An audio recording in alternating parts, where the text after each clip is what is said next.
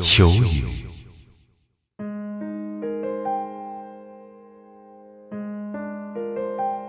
我曾经在山野遇到一个道士，他清修的很辛苦，每天除去自己种一点粮食，剩下的时间都在修行。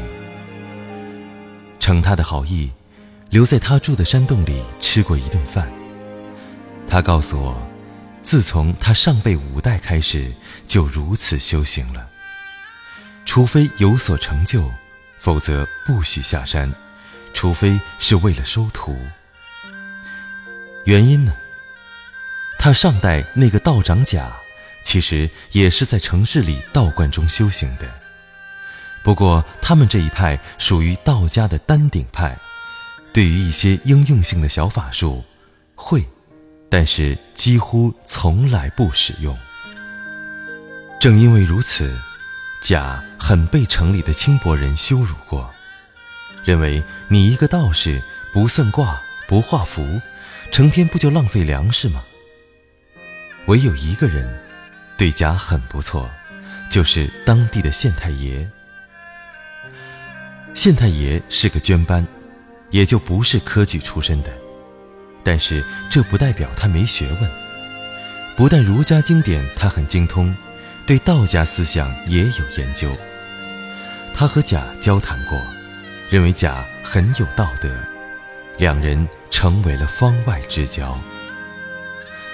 有几个无赖想占甲道观的庙产，无赖上面也有人，府里批下来，庙产是无赖的。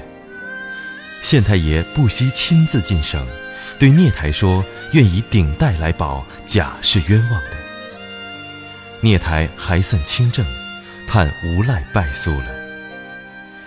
知府和县太爷坐下愁，自然不必说。甲对这位朋友那很是感激，不过他觉得自己是一个出家人，没什么能力报答一位朝廷官员。不想很快，机会就来了。那一年大旱，清朝时期遇到这样的旱灾，求雨也是县长的本职工作。他们要官袍顶戴，跪在龙王庙前，以朝廷大员的身份，请上天降下甘霖。在这个时候，他们绝对是弱势群体，一个应付不善，不但上司要怪罪，就是百姓也可以加以老拳。当时的确有县长求雨被暴晒致死的记载。要说这位县太爷与道士甲的关系。请甲出来帮忙求雨，那是很自然的事情，但是他没有这么做。接连几天跪庙，他这个手无缚鸡之力的读书人元气大伤。有左右就问他，为什么不请道士呢？县太爷说，自己和道士是朋友，既然知道道士修的是丹顶，那么请他求雨就是难为他，求不来。丢朋友的脸，求得来，损朋友的道，自己不能这么为人做事。道士甲一开始也很担心，要说他求雨虽然不专业，但是到底也会一点。这次大旱，他可知道，实在是上天降灾。不要说自己这种涉猎过的人员，就是专业修这一门的，也求不来。要想求也行，代价太大了。担心了几天，没人来烦他，他稍微舒服一点，注意力也就转移到他朋友县太爷的身上。县太爷这几天都不成人形了。后来无意中，道士得知县太爷不来找他的原因，心里很是难受。第二天正午。县太爷跪在龙王庙前，被头上的太阳晒得好像都要烤出油来。他想，再有这么几天不用知府报仇，自己也就完了。完就完了吧，省得受罪了。正在这么昏昏沉沉的时候，他恍惚听见四周的人群骚动，跟着有人走到他身边，把他搀起来。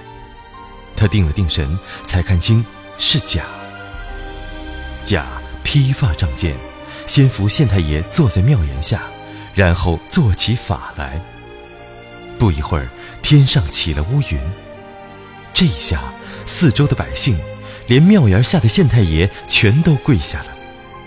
道士喝道：“快去准备储水的器皿，我只能求这一次雨。”大家刚准备好，瓢泼大雨就下来了。县太爷赶过来向道士致谢。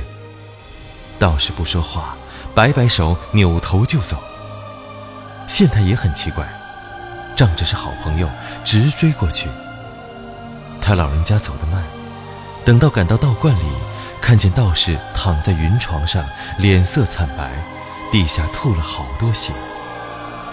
小道士一边哭一边收拾。县太爷大惊，连忙上前慰问。道士说：“我也不瞒你，今天我逆天而行，阳寿尽了。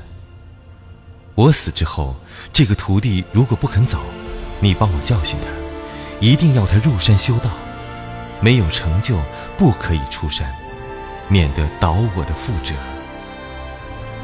县太爷很难过，说。帮你要回庙产，只是依法办事，没想到你今天舍命相报。道士说：“不然，要庙产是小事，你拿我当朋友，我就不能不拿你当朋友。”道士死后，果然他徒弟不肯进山，要为师傅守孝。县太爷辞职出家，成了小道士的师叔。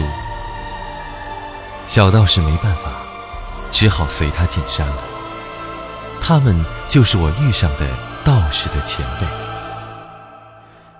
道士说：“未成仙，先成人。女为悦己者容，是为知己者死。”